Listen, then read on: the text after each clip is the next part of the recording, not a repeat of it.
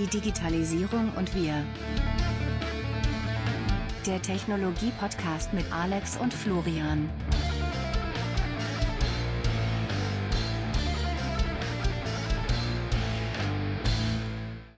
Hallo Florian, wie geht's? Ja, hallo Alex, mir geht's gut. Wie geht's dir? Danke, mir geht's auch gut. Ich freue mich auf unseren neuen Podcast. Ja, ganz toll. Schön hier mit dir zu sitzen und einen Podcast aufzunehmen. Ist mal was anderes. Ist mal was anderes. Und wir haben auch schon lange drüber geredet. Endlich ist es soweit. Ja, und dann bin ich mal gespannt, um was es dann auch in den nächsten Folgen bei uns alles gehen wird. Genau. Also generell wollen wir über die Digitalisierung reden. So ein Podcast sein, wo wir diese neuen Technologien vorstellen und auch ganz wichtig, wo wir darüber reden wollen, was die neuen Technologien für unser Leben bedeuten, was sie mit unserer Gesellschaft machen, was sie mit unserer Wirtschaft machen. Und ja, da freue ich mich drauf. Ja, nee, ist ja ein spannendes Konzept und ähm, wir wollen dann äh, verschiedene Dinge in den einzelnen Folgen ansprechen, ganz unterschiedlicher Natur, zum Beispiel, was macht Blockchain mit unserer Gesellschaft, mit uns, äh, wo sehen wir Fintechs, aber auch ähm, ganz praktische Dinge, wie werden sich unsere Wohnungen verändern mit Smart Home, was machen Elektroautos mit der Gesellschaft, mit den Stromnetzen, was sehen wir im digitalen Lernen, was passiert in Social Media und auch Themen wie Datenvisualisierung. Also wir haben da schon einen ganz spannenden, ja, einen ganz spannenden Blumenstrauß eigentlich zusammengestellt, über den wir in den nächsten Folgen reden wollen. Mhm, ja, wir haben ja vor, dass wir in jeder Folge jeweils ein Thema anreißen wollen, wobei vielleicht so ein großes Thema wie äh, Blockchain oder auch ähm, die künstliche Intelligenz, da werden wir vielleicht mehrere Folgen für brauchen. Und wir wollen dann in jeder Folge diese Technologien vorstellen, auch so ein bisschen für den Laien gut verständlich erklären. Ähm, ich muss auch ganz ehrlich sagen, vielleicht auch für uns selber verständlich erklären. Also zum Beispiel bei der Blockchain weiß ich so ungefähr, wie es geht, aber da freue ich mich drauf, wenn wir da nochmal tiefer einsteigen, ähm, wie diese Technologie eigentlich genau funktioniert. Und dann, wie gesagt, wollen wir auch schauen, was sind die, die Vorteile, was sind die Nachteile und was, was macht es mit uns als Gesellschaft? Was passiert mit den Jobs, wenn die künstliche Intelligenz immer weiter verbreitet eingesetzt wird? Ja, das sind spannende Fragen. Gerade für mich als Volkswirt beschäftige ich mich damit viel, interessiert mich, was diese Technologien mit uns machen. Genau. Aber vielleicht wollen wir uns erstmal selber vorstellen, damit die Hörer und Hörerinnen wissen, mit wem sie es zu tun haben. Alex, erzähl doch mal von dir. Wer bist du? Was hast du studiert? Und was war dein, dein Werdegang bis jetzt? Ja, mein Name ist Alexander Loth und meine Geschichte beginnt eigentlich am CERN, beim Teilchenbeschleuniger in Genf, dem Large Hadron Collider und ist eigentlich seither eine sehr datengetriebene Geschichte. Ähm, ich war damals als Wirtschaftsinformatiker zu der Zeit, als das Higgs-Boson entdeckt worden war und ähm, wir hatten damals mit Petabyte-Mengen von Daten zu tun. Diese zu analysieren war damals eine sehr, sehr große Herausforderung. Ähnliche großen Datenmengen gab es in absehbarer Zeit dann nur noch bei Facebook und bei Google. Das heißt, es war ähm, ja durchaus eine, äh, eine Herausforderung von großen Datenmengen. Und es hat sich dann noch weiter bei mir gezogen. Ähm, ich war dann unter anderem noch bei einer sehr großen äh, badischen deutschen Softwarefirma, unter anderem in Indien, und dann darüber hinaus fast nur noch bei amerikanischen Softwarefirmen in ganz unterschiedlichen Rollen. Aber stets eigentlich Daten als Kernthema und auch die Digitalisierung dann zunehmend als Kernthema, da es ja sich auch äh, schwer voneinander trennen lässt. Letztendlich sind die Daten ja ein Fundament für jegliches Digitalisierungsthema und ähm, daher hat man sich eben auch schon sehr, sehr tief äh, mit verschiedenen Themen beschäftigt und Florian, zu dir. Ja, bei mir ist ganz ähnlich. Ähm, ich bin auch ein Datenfan. Ähm, ich bin eigentlich, wie ich vorhin schon angedeutet habe, äh, studierter Volkswirt. Habe auch drei Jahre in der volkswirtschaftlichen Forschung und Lehre gearbeitet und bin dann aber immer mehr auf diese Datenschiene geraten, habe mich stark für die statistischen Methoden interessiert, mit denen Volkswirte arbeiten, aber dann auch andere Methoden, mit denen die Volkswirte nicht so oft arbeiten. Äh, eine Methode insbesondere, die ähm, nennt sich Visual Analytics, also die visuelle Analyse, dass man sich erstmal die Daten anschaut, um zu schauen, wie, wie die sich eigentlich verhalten, was für Muster sind in den Daten drin, bevor man dann anfängt, die zu modellieren. Und so kam es dann auch, dass ich äh, 2010 zum Weltwirtschaftsforum gewechselt bin. Die haben nämlich jemand gesucht, der Datenanalyse und Datenvisualisierung macht und habe dann dort viel mit Umfragedaten gearbeitet, aber war auch zuständig für unsere Software, ähm, genau wie du schon gesagt hast, es geht ja oft Hand in Hand. Also Daten müssen ja auch irgendwo gelagert werden in Datenbanken und die müssen ja in verschiedenen Programmen bearbeitet werden. Und dann hatten wir auch für die qualitative Forschung hatten wir auch Software-Applikationen. Teilweise haben wir uns die auch anfertigen lassen von äh, verschiedenen Anbietern. Teilweise haben wir auch mit großen Softwarefirmen Partnerschaften abgeschlossen. Und so kam es dann auch, dass ich das erste Mal im Silicon Valley war, um dort mit den entsprechenden Vertretern der Firmen zu reden. Und das hat mich damals total angefixt. Also das war so beeindruckend. Also das war, das war eine ganz andere Welt. Das kannte ich so aus Europa gar nicht. Und als dann 2015 eine Softwarefirma anrief und gefragt haben, ob ich bei Ihnen äh, im Bereich der Datenvisualisierung arbeiten würde, habe ich gesagt, ja, ich bin interessiert. Und ja, seitdem ähm, bin ich dort zwischendurch, war ich nochmal als statistischer Berater beim Internationalen Roten Kreuz, äh, auch in Genf. Aber ja, das ist so ein bisschen mein Werdegang. Und bei dieser Firma, du bist jetzt schon wieder woanders tätig, aber da haben wir uns ja damals auch kennengelernt und haben ja auch gemeinsam dann schon an anderen verschiedenen Projekten gearbeitet. Richtig. Nachdem wir uns dort ja eben kennengelernt haben, wir haben, wie du gesagt hast, zahlreiche Projekte eigentlich gehabt und wir haben dann auch irgendwann auch ein gemeinsames Buchprojekt gestartet, Decisively Digital, wo du auch nochmal sehr, sehr, sehr viele von deinen Kenntnissen, deinen Erfahrungen mit eingebracht hast. Ja, wobei ich da nur ein Kapitel zugesteuert habe, aber du bist aus Herausgeber des Buches natürlich auch äh, tief in der Materie drin, hast mit vielen interessanten Leuten gesprochen zum Thema Digitalisierung. Und das war, glaube ich, auch so ein bisschen die Initialzündung für diesen Podcast, dass wir dann gesagt haben, man, das ist so spannend, das passt gar nicht alles in ein Buch. Und vor allen Dingen, es entwickelt sich ja auch alles so schnell weiter. Ähm, lass doch mal einen Podcast zu dem Thema machen und dann können wir da auch ähm, spontan auf neue Entwicklungen reagieren, können immer weiter neue Leute auch einladen, die wir interessant finden, die wir noch kennenlernen. Und ja, so ist es, glaube ich, zu dieser Podcast-Idee gekommen. Ne? Richtig, genau. Das, das Buch war quasi der geistige Vater. Äh, das heißt, äh, man, man sieht, wir haben die Ideen und die Gedanken zu dem Podcast eigentlich schon länger bearbeitet und äh, immer weiter verfeinert, bis wir jetzt eben heute jetzt wirklich dabei sind zu starten. Und wie gesagt, da, da freue ich mich eben auch drauf, dass wir jetzt wirklich loslegen.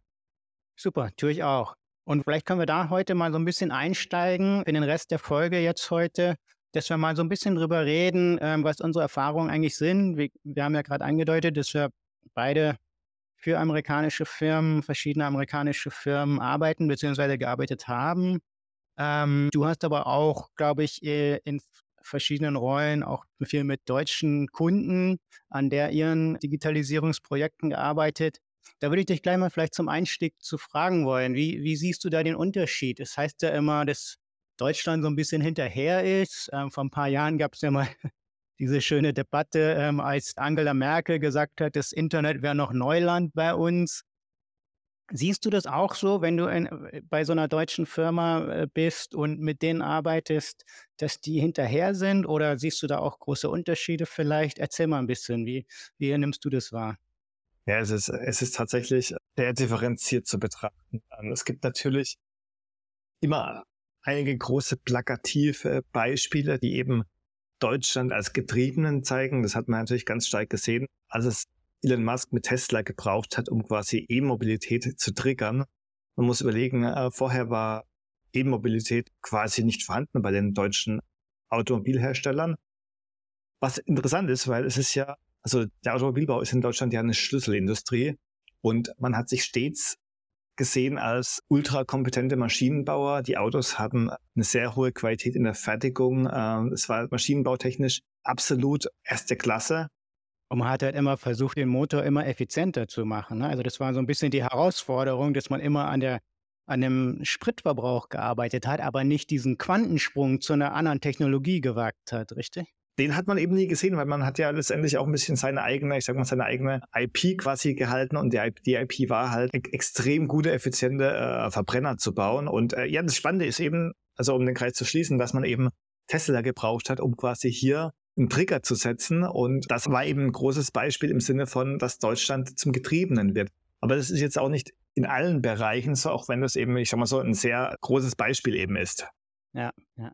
Also wenn wir jetzt zum Beispiel, wir, wir leben ja beide in Frankfurt, wenn wir jetzt mal hier ähm, eine der großen Banken, die hier in den hohen Türmen sitzen, nehmen, die werden vermutlich die gleichen Technologien und, und, und, digitalen Produkte verwenden wie jetzt eine Bank in New York oder in London, richtig?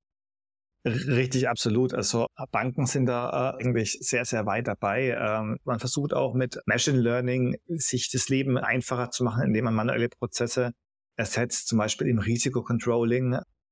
Da gibt es also schon, also da, da ist man sehr, sehr, sehr, sehr weit mit dabei. Auch wenn das eben dann, ich sag's mal so, jetzt nicht den strahlenden Charakter hat wie bei Autos, aber wie gesagt, in anderen Bereichen ist Deutschland äh, bei Weitem nicht abgeschlagen, sondern eigentlich auch wirklich vorne mit dabei.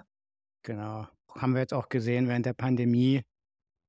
BioNTech war ja eine der ersten Firmen, die einen Impfstoff auf den Markt gebracht hat. Also da in der Biotechnologie sind wir weiter vorne im Bereich Pharmaindustrie vermutlich auch.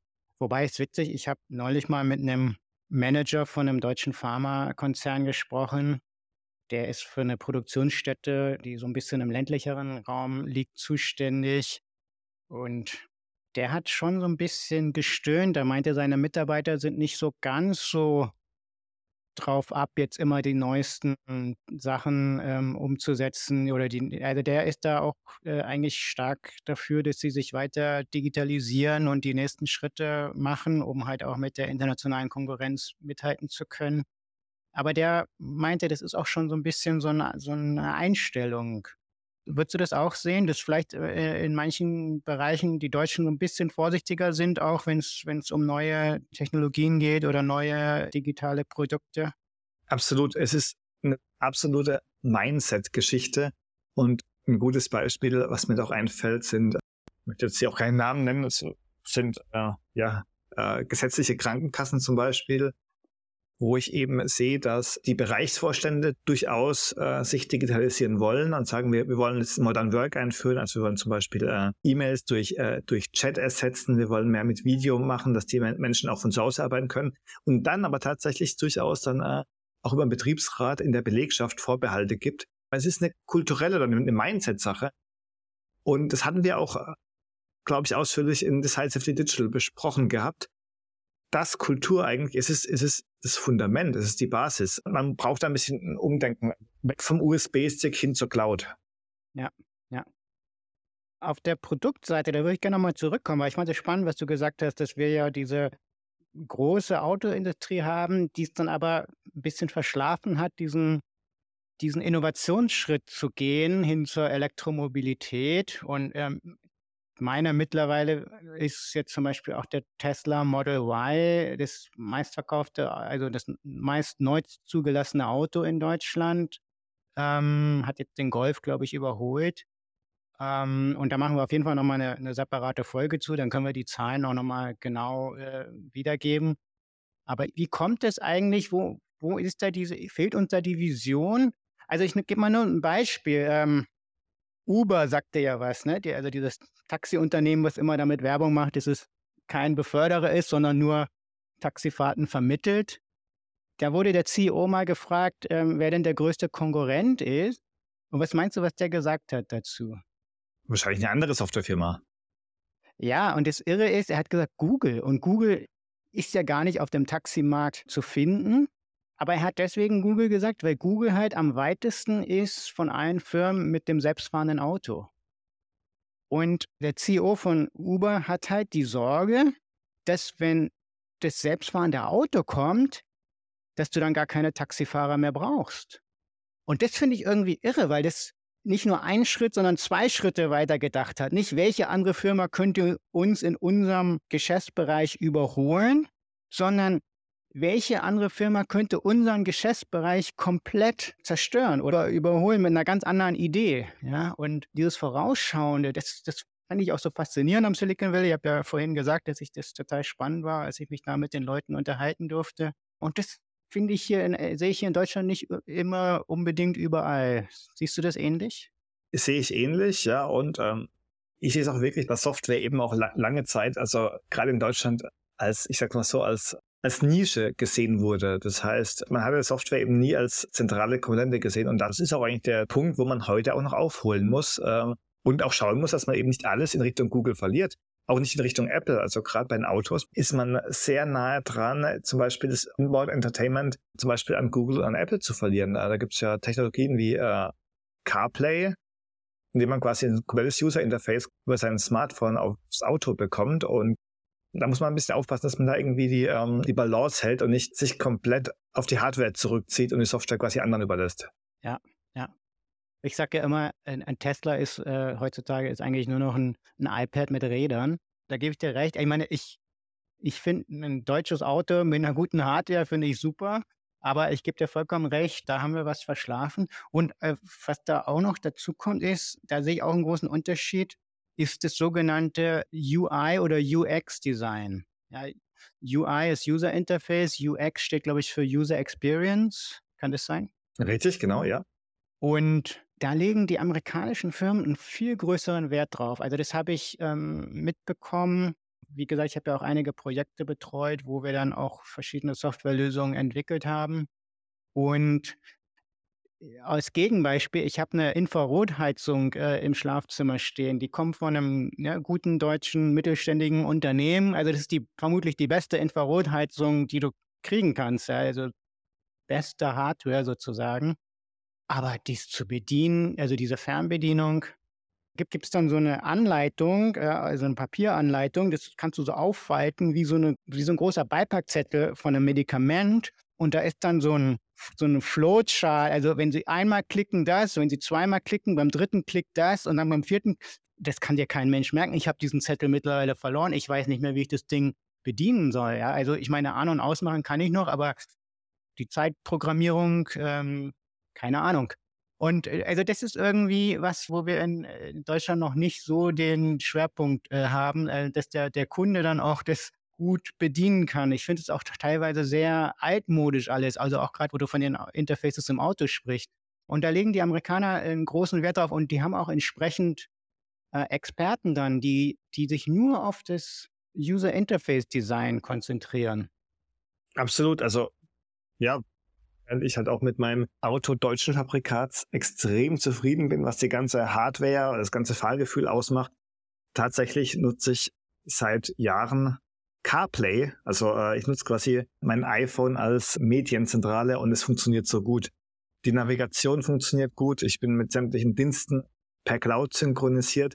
Das Beste ist, eine Gebühr wird nicht mal verlangt. Und dann, wie du eben sagst, äh, UI, UX ist halt sehr, sehr, sehr durchdacht. Und letztendlich ist es ja auch einer der Gründe, warum damals, ich meine, es ist auch schon eine ganze Weile her, 2007 war es, glaube ich, als das iPhone eingeführt worden ist, äh, warum es damals so einen durchschlagenden Erfolg hatte es war nicht, dass, dass die Hardware-Komponenten plötzlich viel besser waren.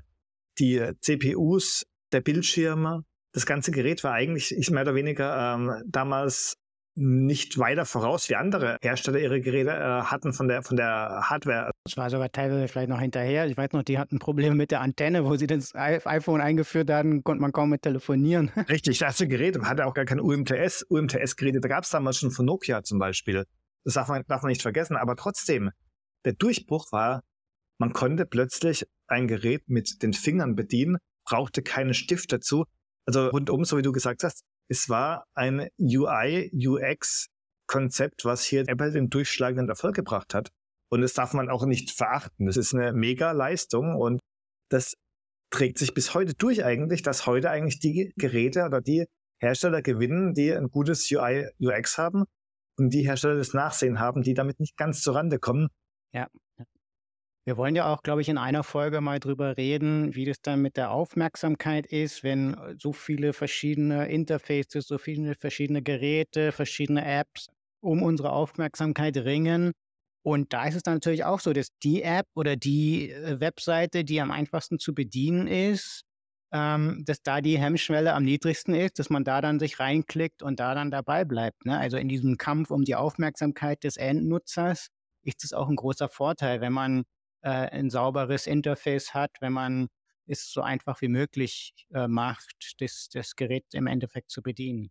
Richtig. Und natürlich, und da du ja auch eingangs in der Vorstellung von unserem Podcast-Format erwähnt hast, dass wir auch alle Bereiche betrachten wollen, also was es quasi auch mit der, mit der Gesellschaft macht. Und da muss man auch mal gucken, dass tatsächlich der Börsenwert auch massiv beeinflusst ist, ob sich eine Firma eher als Hardware-Spezialist sieht oder eben als Softwarefirma.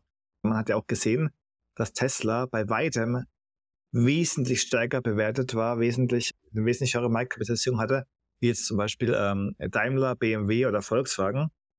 Und das liegt einfach nicht daran, dass die Autos besser waren. Es liegt einfach daran, dass man Tesla als Softwarefirma, also als Tech-Konzern bewertet hat eben ähnlich in der Liga wie Microsoft, Google, Facebook und Amazon und eben nicht in der Automobilliga. Und das macht eben auch nochmal, das ist ein ganz interessanter Aspekt eben, dass, dass eben äh, ein Automobilhersteller dann eben gar nicht, gar nicht mehr in seiner Branche bewertet wird, sondern quasi in einer, in einer anderen Branche, weil eben die Software so, so relevant ist und so gut ist. Ja. Und ich glaube, dass die amerikanischen Firmen, die sehen sich als Softwareanbieter, aber als Softwareanbieter die die Welt verändern. Ja? Die hängen die Latte wirklich ein Stück höher. Da habe ich immer so ein bisschen das Gefühl.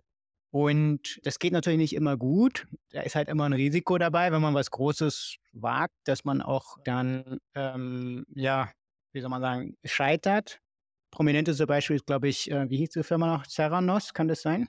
Richtig, genau. Wobei, oh, ich weiß nicht, ob das Scheitern war oder ob das äh, äh, Betrug ja. war, ja. ja das, aber ich, ich, ich weiß es nicht. Ich, ich will denen jetzt äh, nichts unterstellen. Ich, ich kenne die, die Gründer nicht, aber ich, ich denke, dass einige Leute, die da in dem Projekt gearbeitet haben, vielleicht nochmal kurz zur Erklärung, die wollten halt so einen Bluttest anbieten, der ganz viel kann und dass man mit einem Tropfen Blut tausende Sachen analysieren kann, äh, den Gesundheitsstatus äh, abrufen kann.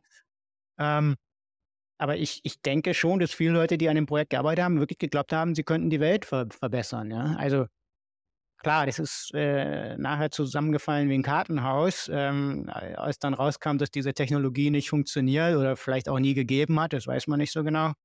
Aber nichtsdestotrotz, also es gibt halt die, die, die scheitern, aber es gibt dann halt auch die, die es schaffen und den großen Durchbruch machen, ja, wie, wie Tesla, was wir schon erwähnt haben, wie das iPhone, was wir auch schon erwähnt haben. Ähm, aber auch in, in vielen Bereichen der, der, der Business, ähm, der Geschäftssoftware, also jetzt, wo wir ja auch beide tätig sind in dem Bereich, die denken immer eine Nummer größer, versprechen auch viel, das muss man schon auch dazu sagen. Also es kommt dann nicht immer alles, was versprochen wird. Ähm, das ist, glaube ich, hier in Deutschland ein bisschen anders, dass man erstmal liefert und dann äh, das Marketing macht. Das ist in Amerika manchmal ein bisschen andersrum, dass es schon groß vermarktet wird, bevor es überhaupt funktioniert, wie dann zum Beispiel auch mit dem iPhone. Also das ist ja irre, diese Geschichten, wo du, wo du es gerade sagst, 2007 bei der Vorstellung des iPhones hatten die einen Antennenmasten direkt hinter dem Vorhang, damit der Steve Jobs irgendwie mit dieser kaputten Antenne irgendwie noch eine Verbindung herkriegt, weil der hat ja dann, ich glaube, bei, bei Starbucks angerufen, um Kaffee zu bestellen oder so. Also das ist, geht auch schon manchmal so weit, dass sie, dass die dann das Blaue vom Himmel versprechen.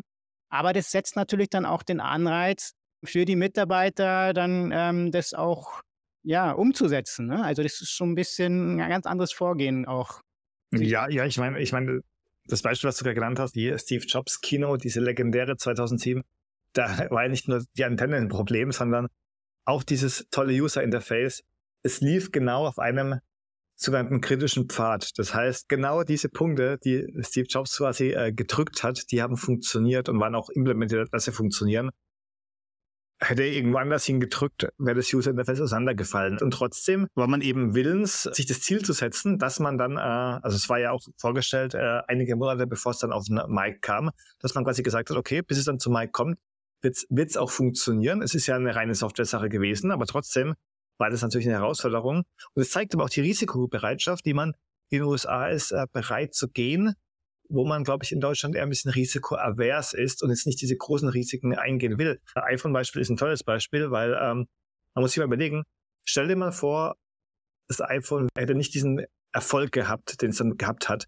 Wahrscheinlich wäre Apple gar nicht mehr da gewesen. Das war, ähm, war die Rettung. Das war damals die Rettung. Apple äh, stand Anfang der Nullerjahre überhaupt nicht gut da. Die Firma war, war weit abgeschlagen, auch weit weg, also sehr, sehr weit weg von dem aktuellen Erfolg. Man war eigentlich kurz vor der Insolvenz gewesen. Das iPhone war, das, das war ein, äh, ein Hit or Miss. Entweder wir machen das jetzt und es läuft, oder wir scheitern grandios. Und ja, dass man eben solche Wagnisse eingeht, das ist halt, äh, ist halt was von diesem Silicon Valley Spirit, von dem ich denke, dass es hier auch ganz gut tun würde, dass man, dass man einfach mal sagt, wir arbeiten hier an was und wenn es jetzt auch nicht hundertprozentig geht, äh, es, es wird funktionieren, dass man eben quasi dieses Risiko eingeht und ähm, naja, selbst wenn das finale Produkt dann nicht in allen Bereichen 100% performt, wie gesagt, UMTS konnte das erste Modell ja, ja auch nicht, ähm, dann wird es das zweite Modell halt können und ähm, man hat halt, man schafft halt eine Marktdurchdringung und äh, da müssen wir, glaube ich, in Deutschland ein bisschen stärker werden. Ja. Ja, das ist dieses berühmte Move fast and break stuff. Das war, glaube ich, immer das Motto von Facebook. Einfach mal probieren und wenn es kaputt geht, egal, dann einfach nochmal noch mal, noch mal probieren. Richtig, so, solange man sich eben leisten kann und Geld hat, wie gesagt, ja. bei, bei Apple war damals dieses Move Fast and Break Stuff, das war damals, also, also die, die, das war die einzigste Chance. Hätte das iPhone, wenn es, wenn es quasi, wenn es kein Erfolg gewesen, dann gäbe es halt keinen, wahrscheinlich kein, kein Apple mehr, aber äh, es hat ja geklappt und also ich habe da großen Respekt vor dieser Leistung. Ja, Wobei man muss jetzt auch mal sagen, vielleicht, vielleicht diese, diese deutsche Vorsicht, vielleicht ist es auch nicht überall nicht unangebracht. Also, wo ich dieses Gespräch mit diesem Manager von der Pharmaindustrie hatte, da habe ich mir eigentlich im Hinterkopf gedacht, eigentlich finde ich es ganz gut, dass die, die Mitarbeiter, die meine Pillen herstellen, dass die nicht so ganz so risikofreundlich sind. also die deutsche Qualität, das ist ja auch irgendwie so ein Markenzeichen, was wir, ne, Made in Germany, das, das steht ja auch für was und das das heißt, wir wollen eigentlich nicht Sachen kaputt machen. Wir wollen äh, also move fast and break stuff. Das würde eigentlich dann unserem Image schaden. Also ich würde nur mal auch die, die andere Seite aufmachen. Also das, unser der Industriestandort Deutschland, der lebt ja auch von diesem Image. Ich glaube, es wird darauf ankommen, dass wir irgendwie die, die Balance finden, richtig? Richtig, es wäre, glaube ich, gut, wenn man eben die Balance findet. Und man hat ja, also die Automobilhersteller, die haben ja auch äh, trotz der nicht ganz so hohen Marktkapitalisierung ja trotzdem auch äh, sehr viel gutes Geld verdient. Und da hätte man eben dann vielleicht auch mal früher Richtung E-Mobilität schauen können. Oder was eben noch viel wichtiger ist, wie E-Mobilität meiner Meinung nach, äh, ist eben ähm, die Software allgemein Richtung autonomes Fahren zu gehen und eben einfach nicht wartet, bis jetzt mal ähm, ein Elon Musk kommt und sagt, hier, ich baue jetzt mein selbstfahrendes Auto. Ähm, das ist ja auch, also, also auch der Tesla war bei weitem nicht äh, dermaßen autonom, wie er damals beworben worden ist. Da gab es ja auch dann auch schon äh, Gerichts Verfahren anhängig, weil man, weil man es ja fast schon als fahrendes Hundeauto beworben hatte, was es ja de facto gar nicht war. Es war gar nicht so weit, wie man es mal angepriesen hat. Und deswegen meine ich ja, ähm, den Punkt, den du auch genannt hattest, da muss man die Balance finden und da hätte man eben auch schon, ich sag's mal so, sich ein bisschen weiter in die Richtung entwickeln müssen. Und äh, ich glaube, es ist nicht zu spät. Ich glaube, man äh, ist jetzt gerade dabei, nochmal die Kurve zu kriegen und äh, setzt jetzt auch massiv eben darauf, sich softwareseitig so aufzustellen, dass man da eben featuremäßig auch vorne mit dabei sein kann.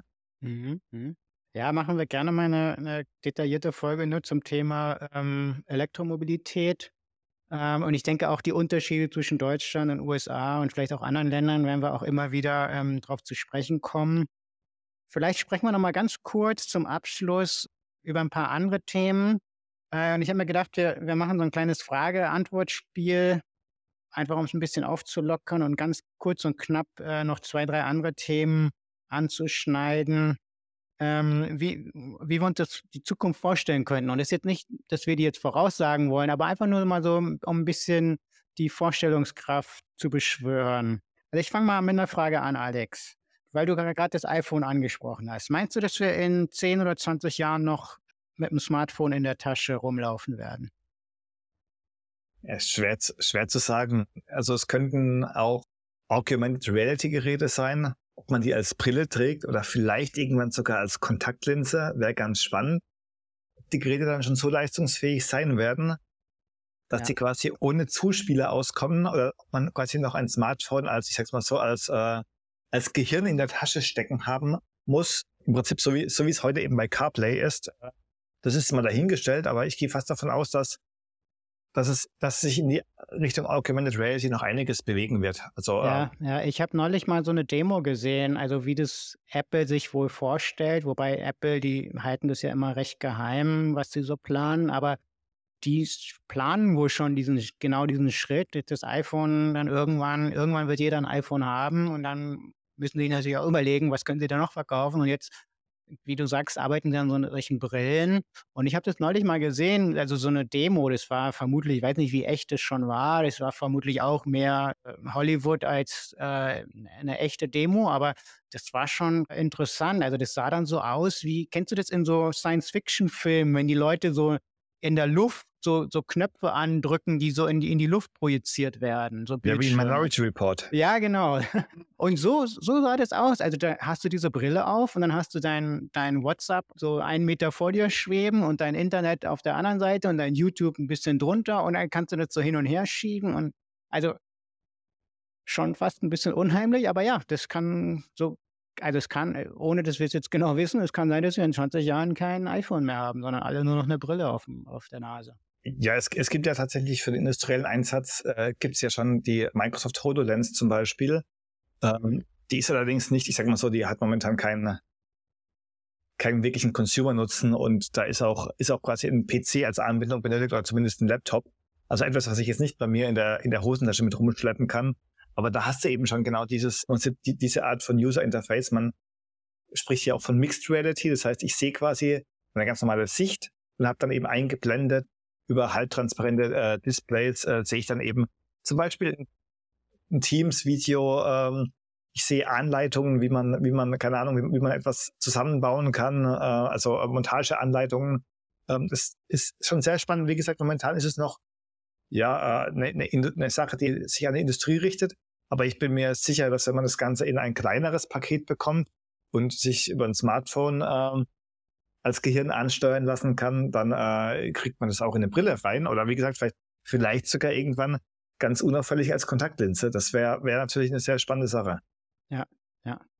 Ich habe mal noch eine andere Frage für dich, dann einfach noch mal ein anderes Thema anstellen. Du warst ja auch in den USA schon mal in einem Amazon Go Store, hast du, glaube ich, mal erzählt. Ja, ja, beeindruckende Erfahrung, ja. Kannst du dir vorstellen, dass wir in zehn Jahren noch Supermarktkassen und, und Supermarktkassierer und Kassiererinnen haben werden? Erzähl mal ein bisschen von dem Amazon Go, von der Erfahrung, die du da gemacht hast.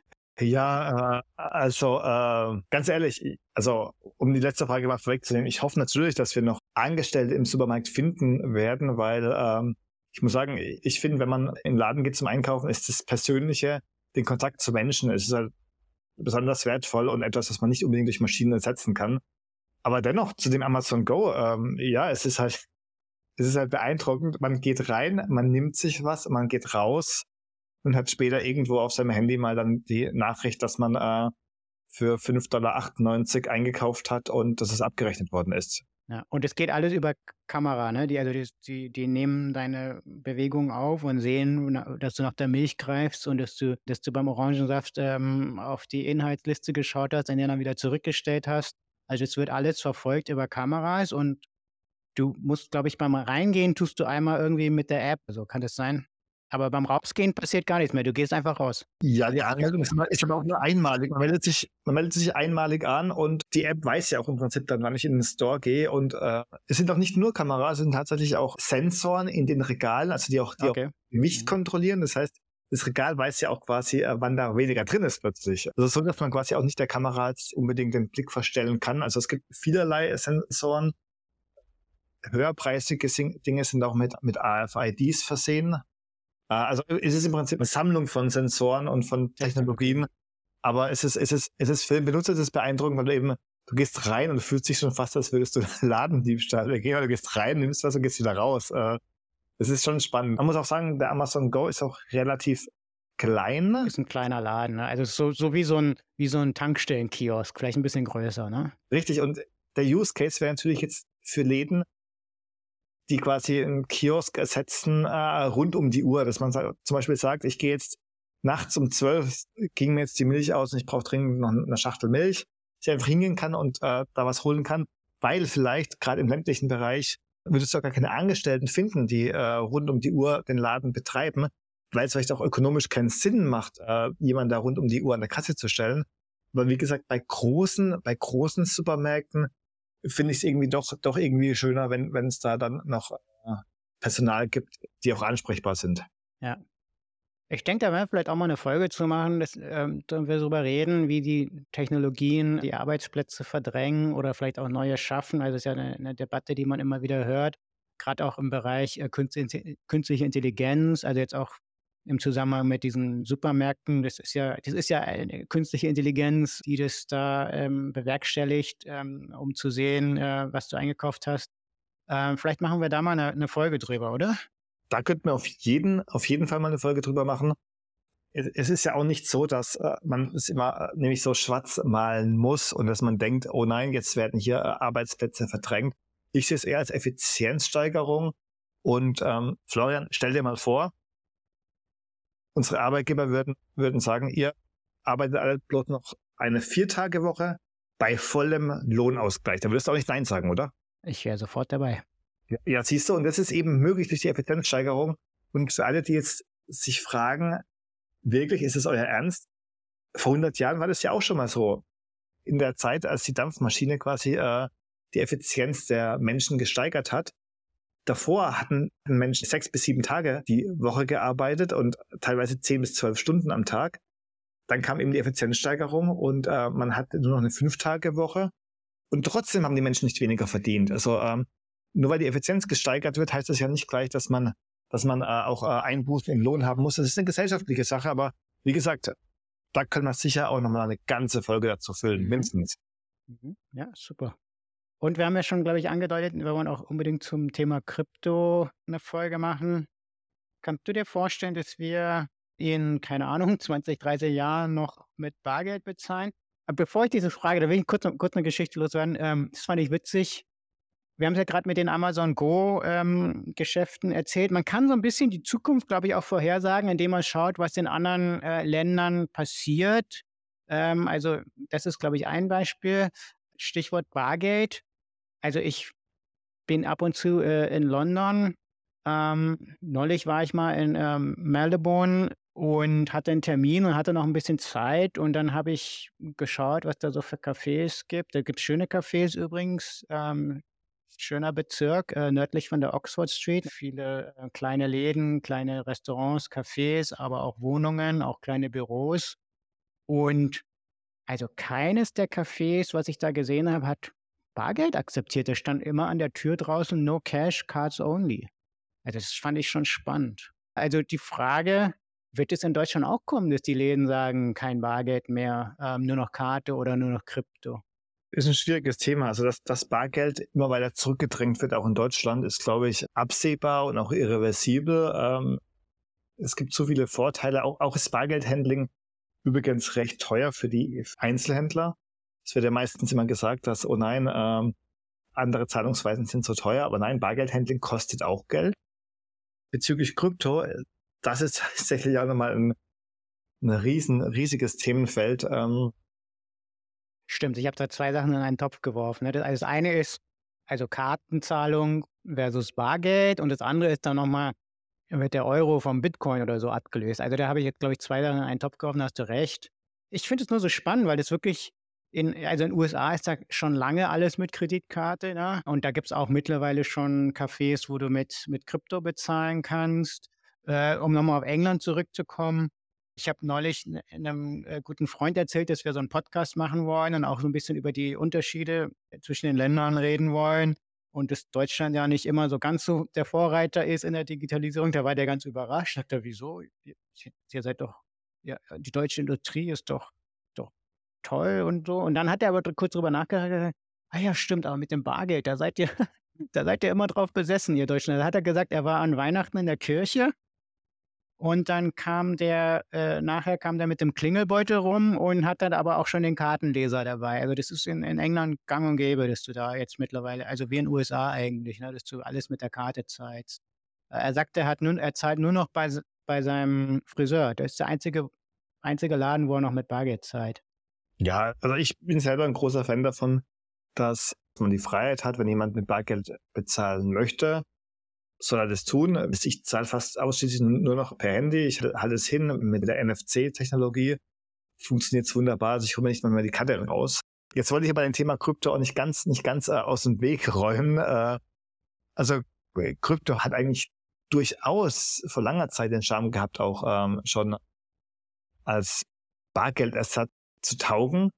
Krypto hat allerdings, wir haben es jetzt auch gesehen über die, auch hier über die massiven Kurseinbrüche, hat allerdings ein ganz anderes Problem und es ist eben das, die darunterliegende Technologie, die ist genial. Also die Blockchain-Technologie darunter mit, mit, mit dem äh, Ledger, also quasi dem einsehbaren Transaktionsbuchführung heißt es auf Deutsch, glaube ich, ja.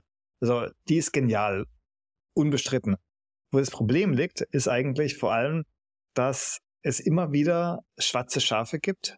Firmen, die sich quasi auf die Fahne schreiben, sie hätten ein gutes Geschäftsmodell, zum Beispiel, indem sie sagen, ja, wir zahlen euch Zinsen auf eure Kryptoeinlagen, dass die dann tatsächlich äh, ganz andere Dinge machen, wie zum Beispiel Schneeballsysteme oder in irgendwelche anderen Kryptos investieren, von denen der Kunde nichts wusste, was zu einem immens hohen Risiko führt, obwohl man sich dann eigentlich ein Image gibt und sagt, hey, wir sind wie eine Bank, wir sind sicher, vertraut uns.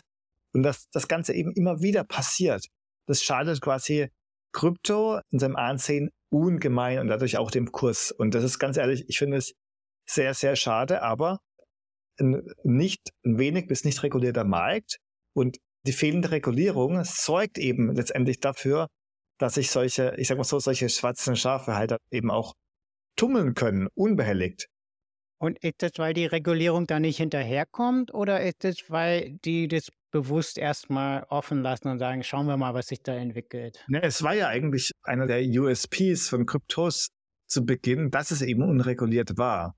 Das eigentlich war das ja eine spannende Sache zu sagen, wir haben eine dezentrale Währung und ich sehe hier viele, viele Vorteile. Das Problem ist eben, dass diese Nichtregulierung eben auch, wie gesagt, von einigen schwarzen Schafen ausgenutzt wird. Diese gesamten Kurseinbrüche, die wir hatten im Jahr 2022, die gesamten Kurseinbrüche äh, in, im Kryptomarkt, allen voran beim Bitcoin, kamen eben dadurch, dass es eben Betrugsfälle gegeben hat, wie zum Beispiel bei Celsius Network, dass man eben sich als Bank präsentiert, aber letztendlich ein Schneeballsystem führt. Und ganz ehrlich, das schadet unheimlich und daher ist es sehr, sehr schwer vorauszusagen, was mit Kryptos langfristig oder mittelfristig passieren wird. Schauen wir uns dann auch nochmal im Detail an, in mindestens einer Folge, wenn nicht mehr, zwei oder drei Folgen sogar, ähm, Krypto und Blockchain auf jeden Fall was, wo wir tiefer einsteigen wollen.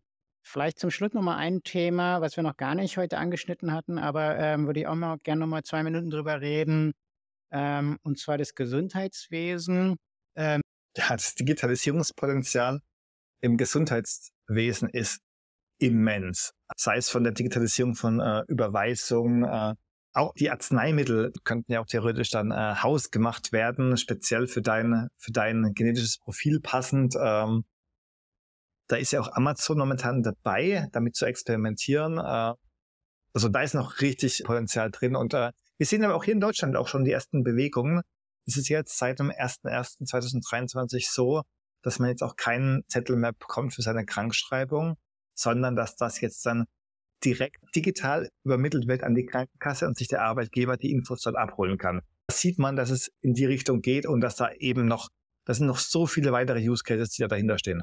Ja, ich habe neulich auch das erste Mal über eine App äh, einen Arzttermin ausgemacht und ich war positiv überrascht. Also zum einen hatte ich natürlich diese Wartezeit nicht, sondern der Arzt hat mich dann angerufen zu dem vereinbarten Termin. Vielleicht habe ich fünf Minuten oder zehn Minuten gewartet, aber das macht er nichts. Ich kann ja derweil ähm, die Spülmaschine ausräumen oder so. Ähm, und als er dann angerufen hat, hat er sich wirklich Zeit genommen. Also ich kenne das ja vom Hausarzt, dass du da irgendwie so zwei, drei Minuten kriegst und dann, ja, noch was, okay, dann bis zum nächsten Mal, so nach dem Motto. Ne? Also wirst du mehr oder weniger durchgewunken. Aber der hat sich wirklich Zeit genommen. Klar, der kann mich jetzt nicht irgendwie abklopfen oder Lunge abhören oder so, das kann er alles nicht, aber das passiert jetzt beim Hausarzt auch nicht jedes Mal. Ja, es, oft ist es auch nur ein Gespräch, Patientengespräch beim Hausarzt. Und äh, ja, das fand ich gut. Und danach hatte ich dann in der App, hatte ich dann die Überweisung für den entsprechenden Facharzt und ja, war eine, war eine tolle, tolle Erfahrung. Also ich könnte mir vorstellen, dass wir dafür in der Zukunft mehr sehen werden. Und ja, also klar, Medikamente, äh, Diagnostik auch wird es, glaube ich, viel mehr geben. Also wir haben gerade Theranos, glaube ich, angeschnitten gehabt, aber ich glaube, da gibt es auch seriöse Anbieter, die ähm, an den irresten Anwendungen arbeiten. Also dass äh, die Toilette automatisch dein Urin analysiert. Ähm, äh, übrigens in den USA, also gerade im Silicon Valley habe ich das jetzt oft gesehen, dass da viele Leute so einen Glukosesensor tragen. Ja, das ist ja in Deutschland, gibt es ja nur auf Rezept, glaube ich, für Diabetiker, dass man den Blutzuckerwert kontinuierlich auf dem Handy angezeigt kriegt. Das machen die in den USA präventiv. Wow, spannend. Also ohne, dass sie Diabetes haben, einfach um zu sehen, jeder Mensch reagiert ja auch anders auf verschiedene äh, Nahrungsmittel und der eine hat halt die höheren Blutzucker-Spikes nach einem Teller Reis und bei dem anderen sind es die Nudeln. Und das weißt du aber nicht, wenn du das nicht mal in Echtzeit gesehen hast. Und das ist, in, äh, wie gesagt, im Silicon Valley mittlerweile schon gang und gäbe, dass man da so einen ähm, Sensor am Arm trägt, der einem das aufs, aufs Handy übermittelt, die Daten. Wow, spannend. Ich, ich denke mal, dass sowas bestimmt auch noch Einzug in die in, in Smartwatches finden wird. Naja, ja. nee, so wie gesagt, im E-Health-Bereich, da wird sich noch, noch viel tun können und äh, da sollten wir uns mal vielleicht einen Experten einladen, der uns da auch mehr zu erzählen kann. Ne? Vielleicht ist das mal ein gutes Thema. Klar, ja. Äh, wo wir mindestens eine Folge, wenn nicht mehrere, wenn nicht zwei oder drei drüber machen. Ja, allein zur Telediagnose könnte man eine ganze Folge füllen, weil letztendlich ja. ist die Frage, warum muss ich, wenn ich zum Beispiel Kopfschmerzen habe, den Arzt persönlich aufsuchen. Man könnte es ja auch wahrscheinlich per Videocall diagnostizieren. Ja. Ähm, ich denke, ich denke, da lässt sich auch noch viel tun, aber speziell zur Telediagnose werden wir, glaube ich, nochmal eine ganze Folge haben und dann mit äh, einer Expertin oder einem Experten aus dem Bereich sprechen müssen. Sehr schön, machen wir. Freue ich mich drauf. Super, dann haben wir heute ein paar Themen angesprochen. Und ja, ich freue mich auf die verschiedenen Folgen. Ich glaube, wir hatten ausgemacht, so ein bisschen ähnlich wie in deinem Buch, dass wir zum Schluss nochmal so über unsere Lieblings-App oder unsere Lieblingswebseite oder irgendwas Neues, was wir gerade entdeckt haben, reden wollen, einfach nur um so ein paar Ideen zu geben. Magst du anfangen? Hast du irgendwas, wo, ähm, was du gerade zurzeit viel verwendest? Irgendeine App, irgendeine Webseite? Ähm, tatsächlich bin ich schon seit einiger Zeit großer Fan von DeepL. Ah ja, kenne ich auch, ja. Mhm. Die Webseite heißt deepl.com und hat sich eigentlich mal ausgezeichnet als richtig guter Übersetzungsdienst. Konnte man immer gut gucken, ob man mal die nicht die richtigen Wörter in einer anderen Sprache parat hatte. Das war immer eine, eine einwandfreie Sache zu übersetzen. Und hier gibt es mittlerweile seit kurzem auch deepl.com slash write. Und da kann man quasi seinen Schreibstil verbessern lassen, KI gestützt. Okay, wow, das kannte ich noch nicht. Ist sehr spannend, Florian, müssen wir unbedingt ausprobieren. Du schreibst quasi einen Satz rein und die KI verbessert ihn dir. Jetzt ist es vermutlich in der eigenen Muttersprache gar nicht so arg hilfreich, aber gerade wenn du es zum Beispiel in einer anderen Sprache schreibst, zum Beispiel im Englischen, ähm, wie oft kommt es vor, dass man eine E-Mail hat und äh, dann denkt man, diese eine Formulierung könnte noch besser sein und tatsächlich deepl.com slash write ist eben ein Dienst, der dir dann eben zeigt, wie es noch besser klingen könnte und da bin ich sehr begeistert davon. Ja, okay, spannend. Gibt es auch schon auf Deutsch oder zurzeit nur auf Englisch? Äh, DeepL ist ja tatsächlich eine deutsche Firma und äh, Ach, das ist eine deutsche Firma, wusste ich gar nicht. Es ist eine deutsche Firma, ja, und ist tatsächlich auch mittlerweile bei einer Milliardenbewertung angekommen, also eines der deutschen großen KI-Unternehmen, kann man schon sagen, bei einer Milliardenbewertung mittlerweile. Ähm, tatsächlich, Slash Write geht mit Deutsch und mit Englisch. Mit anderen Sprachen habe ich es noch gar nicht ausprobiert, äh, mangels, mangels Anwendungsfälle. Äh, aber mit Deutsch, mit Deutsch geht es auch auf, jeden Fall auch ziemlich gut. Äh, und äh, da ist es eben eine, eine wunderbar tolle Webseite. Ist wie gesagt eine ganz neue Sache. Super, toller Tipp, danke dafür. Hast du was, Florian? Ja, ist witzig. Ich habe mir zufälligerweise auch eine deutsche App rausgesucht. Ja, ist witzig, weil wir gerade schon sehr kritisch eigentlich über, über Deutschland und die Digitalisierung geredet haben. Aber äh, wie man sieht, es gibt ja auch Vorreiter, wie du gerade sagst, im Bereich KI, aber auch im Bereich äh, anderer Anwendungen. Und ähm, die App, die ich mir rausgesucht hatte, die ich mittlerweile fast regelmäßig verwende, ist äh, iDajo. Also das ist wie Adagio, der, der Begriff aus der klassischen Musik, nur vorne mit einem I. Also vermutlich wie das iPhone, i, iAdagio, ich weiß gar nicht, wie man es genau ausspricht. Ähm, und das ist eine Musikstreaming-App, aber nur für die klassische Musik. Und das finde ich irgendwie toll. Äh, ich höre gerne klassische Musik, aber ich muss ganz ehrlich sagen, ich kenne mich überhaupt nicht aus. Ich wüsste gar nicht, wo ich nach was suchen sollte. Und das macht diese App halt unheimlich einfach.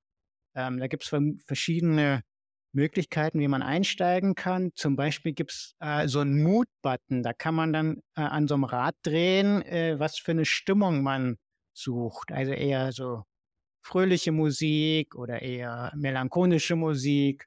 Und je nachdem, was man da einstellt, kriegt man dann halt so eine Playlist zusammengestellt. Und wenn einem was gut gefällt, kann man dann, ich glaube, so ein Herzchen klicken, so ein Like-Button. Und dann kann man sich so über die Zeit hinweg dann so seine eigene Playlist zusammenstellen. Und dann kann man auch verschiedenen Orchestern folgen oder verschiedenen Komponisten. Ähm, ja, ist ganz, eine ganz tolle App. Ähm, wusste gar nicht, dass es ein deutsches Produkt ist, ähm, hat jetzt in der Vorbereitung für diese Folge gerade nochmal gegoogelt und äh, gesehen, dass die, dieses Startup, glaube ich, in Berlin sitzt. Und ja, tolle, tolle App. Also wie gesagt, auch, auch in Deutschland haben wir tolle Startups und tolle digitale Produkte. Also vielleicht alles, was wir vorhin gesagt haben, auch mit einer, mit einer Prise Salz, wie man in, in Amerika sagt. Ähm, nehmen. Ähm, aber ja, das, ich glaube, das hat, das hat doch einen Vorgeschmack gegeben, ähm, wo wir in diesem Podcast hinwollen, oder? Also ich glaube, wir, wir haben viele Themen, viele spannende Themen. Und ich freue mich drauf, Alex. Ähm, ja, machen wir gleich nächste Woche weiter mit der nächsten Folge, oder? Ja, absolut, Florian. Nee, ich freue mich auch. Und äh, wir hatten ja jetzt auch wirklich nur mal die, die Spitze des Eisbergs heute angerissen und wollten eigentlich auch äh, nur nur eine Intro-Folge machen von etwa einer halben Stunde. Das sind, glaube ich, jetzt auch weit, weit darüber hinaus, weil man eben sieht, dass äh, diese Themen mitreißend sind und dass man eben in diese Themen auch noch sehr, sehr, sehr tief abtauchen können. Und ja, da freue ich mich eben drauf, dass wir das jetzt in den nächsten Wochen angehen werden, Florian. Super. Dann würde ich sagen, bis nächste Woche. Mach's gut. Bis dahin, Alex. Bis dann, Florian. Ciao. Ciao.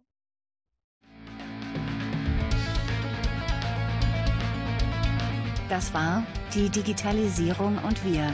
Der Technologie-Podcast mit Alex und Florian. Jetzt abonnieren. Überall, wo es Podcasts gibt.